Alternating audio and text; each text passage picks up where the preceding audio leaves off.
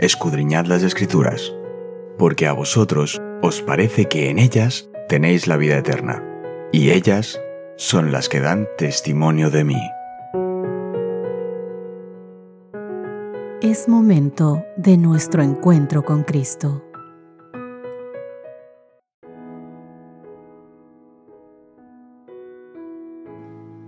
Hola, hola, ¿qué tal queridos amigos? Buenos días y bienvenidos sean todos ustedes a nuestro primer resumen del año 2024. Recordemos que el título de esta semana de nuestro estudio fue Cómo leer salmos y nuestro texto base lo encontrábamos en Lucas capítulo 24 versos 44 y 45. La palabra del Señor nos instruía diciéndonos, Después les dijo, estas son las palabras que les hablé cuando estaba aún con ustedes, que era necesario que se cumpliese todo lo que está escrito de mí en la ley de Moisés, en los profetas y en los salmos. Entonces les abrió el sentido para que se entendiesen las escrituras.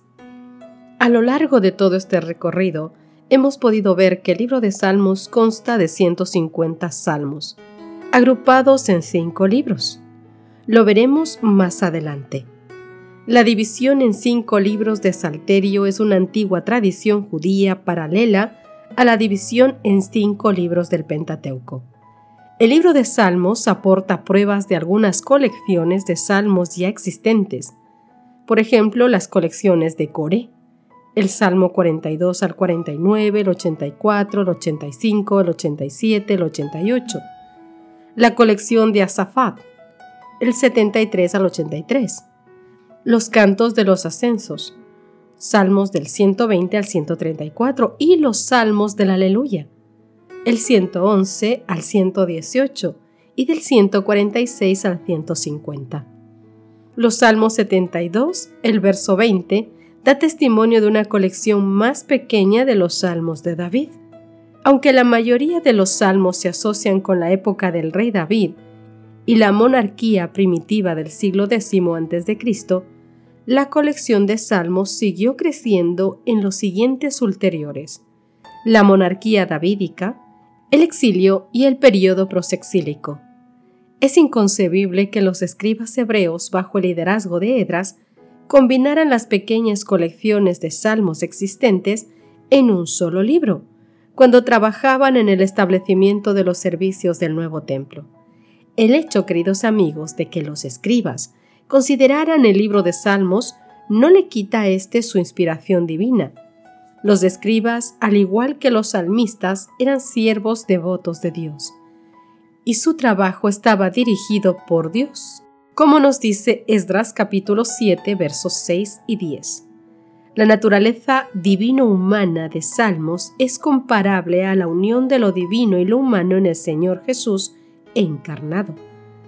Pero la Biblia, con sus verdades de origen divino, expresadas en el lenguaje de los hombres, muestra una unión de lo divino y lo humano. Tal unión existía en la naturaleza de Cristo, quien era hijo de Dios e hijo de los hombres. Así se puede decir de la Biblia lo que se dijo de Cristo. Aquel verbo fue hecho carne y habitó entre nosotros. Queridos amigos, con este pensamiento en mente comencemos a hacer nuestro pequeño resumen. Salmos es un libro de himnos. El nombre del libro deriva de la palabra griega salmoi, que significa canciones entonadas con acompañamiento musical, que es el título del libro en la Septuaginta. En hebreo su nombre es Tehilim, que significan alabanzas. Los salmos eran usados como himnos para cantar durante el servicio de adoración en el templo y en las sinagogas.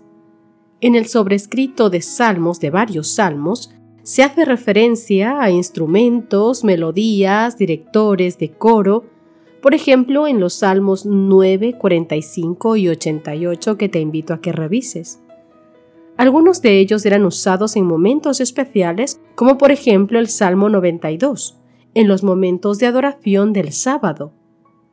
Durante la peregrinación de las fiestas anuales y de la luna nueva, por ejemplo, los salmos 113 al 118. Y el gran Jalel, el salmo 136.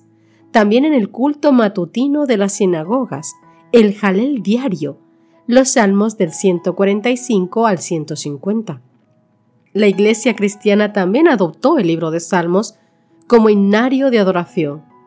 Por ejemplo, Colosenses capítulo 3 verso 16 nos habla de ello y Efesios capítulo 5 verso 19 también nos da una vista de todo esto. Los autores y sus experiencias de estos libros nos hablan a cada uno de nosotros, y la mayor parte de los salmos fueron escritos por David. Otros autores también fueron Asafad y sus hijos, por ejemplo, el Salmo 50 y los Salmos 73 al 83, o los hijos de Coré, como habíamos mencionado antes, los Salmos 42, 44 al 47, el 49, el 84 al 85 y el 88. Gemán Esraíta, el 88, como coautor. Etán Esraíta, el 89. Salomón, el 72 y el 127. Moisés, el 90. Y muchos de los salmos revelan las experiencias personales de sus autores, muy parecidas a las nuestras, queridos amigos.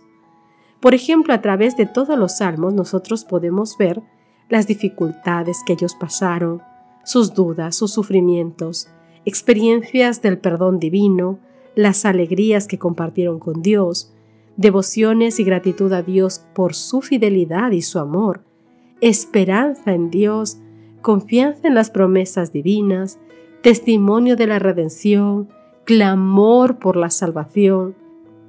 Salmos, queridos amigos, abarca una gran variedad de temas que abarcan todas las experiencias humanas y su relación con Dios. Himnos que alaban a Dios como Creador, soberano y juez. Salmos de acción de gracias por las abundantes bendiciones de Dios también encontramos lamentaciones suplicando a Dios que nos libre de los problemas. Salmos sapienciales con orientaciones prácticas para nuestra vida. Salmos del Rey que señalan a Cristo como Rey y Libertador. Salmos históricos que repasan la historia pasada de Israel y la felicidad de Dios para con él. Están escritos en forma de poesía. La poesía hebrea difiere de la poesía occidental algunos de sus estilos, por ejemplo, son paralelismo, combinar palabras, frases o pensamientos de forma simétrica, repitiendo o contrastando una idea como lo que encontramos en el Salmo capítulo 8, el verso 3. Utilizan imágenes y un lenguaje figurado como vimos en el Salmo 28, el verso 8, o el merismo que expresa la totalidad mediante partes contrastantes, como por ejemplo vimos en el Salmo 88, el verso 1. Utilizan también juegos de palabras que emplean con sonidos similares para resaltar un mensaje, como podemos ver en el Salmo 96, el verso 5, que se crea un juego de palabras entre Elohim, que significa dioses, y Elihim, que significa ídolos.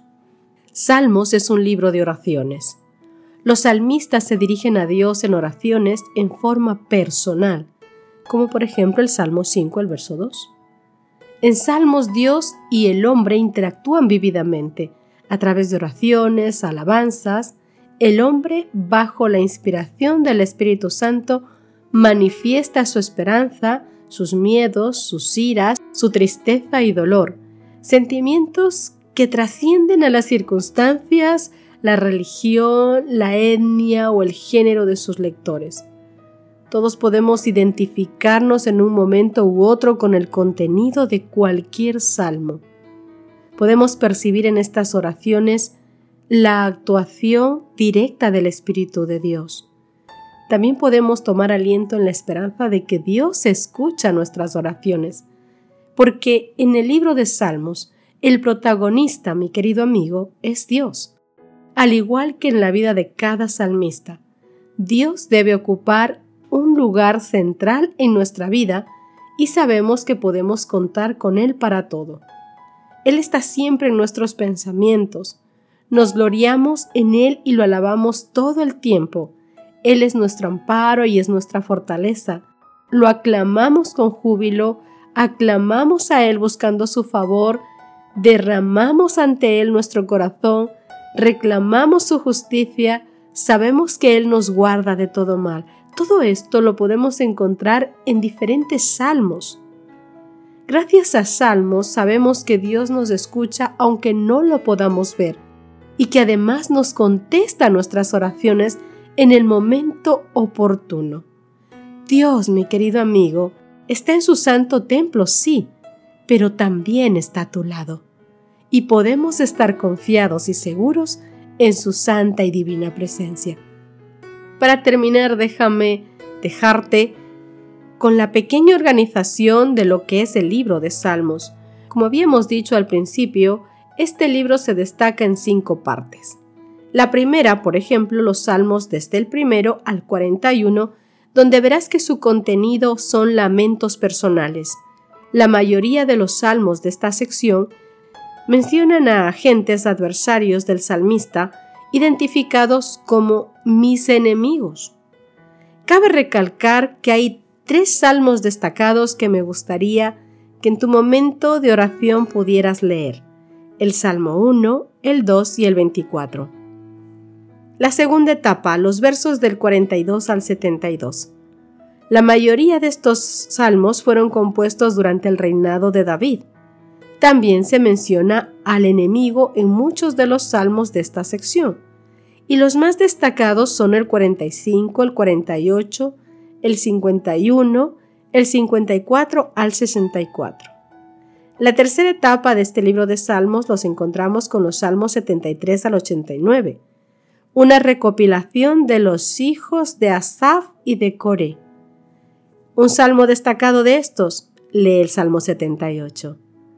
La cuarta parte, los himnos del 90 al 106. Una compilación de salmos de alabanzas. Aquí los más destacados son los salmos 90, el 103 y el 105. Y la quinta y última parte, los salmos del 107 al 150, donde encontrarás una colección inmensa de aleluyas y salmos de peregrinación, donde de entre estos los más destacados son el Salmo 107, el 110 y el 119. Mi querido amigo, espero que con esta introducción empecemos un estudio fantástico, formidable, hondo, escudriñando todo lo que es el libro de Salmos durante todo este trimestre. Espero de todo corazón que Dios te bendiga y que sea de bendición para ti y para todos los que nos escuchan, igual que lo está haciendo para nosotros. Dios os guarde. Gracias por acompañarnos. Te recordamos que nos encontramos en redes sociales. Estamos en Facebook, Twitter e Instagram como Ministerio Evangelike. También puedes visitar nuestro sitio web www.evangelike.com.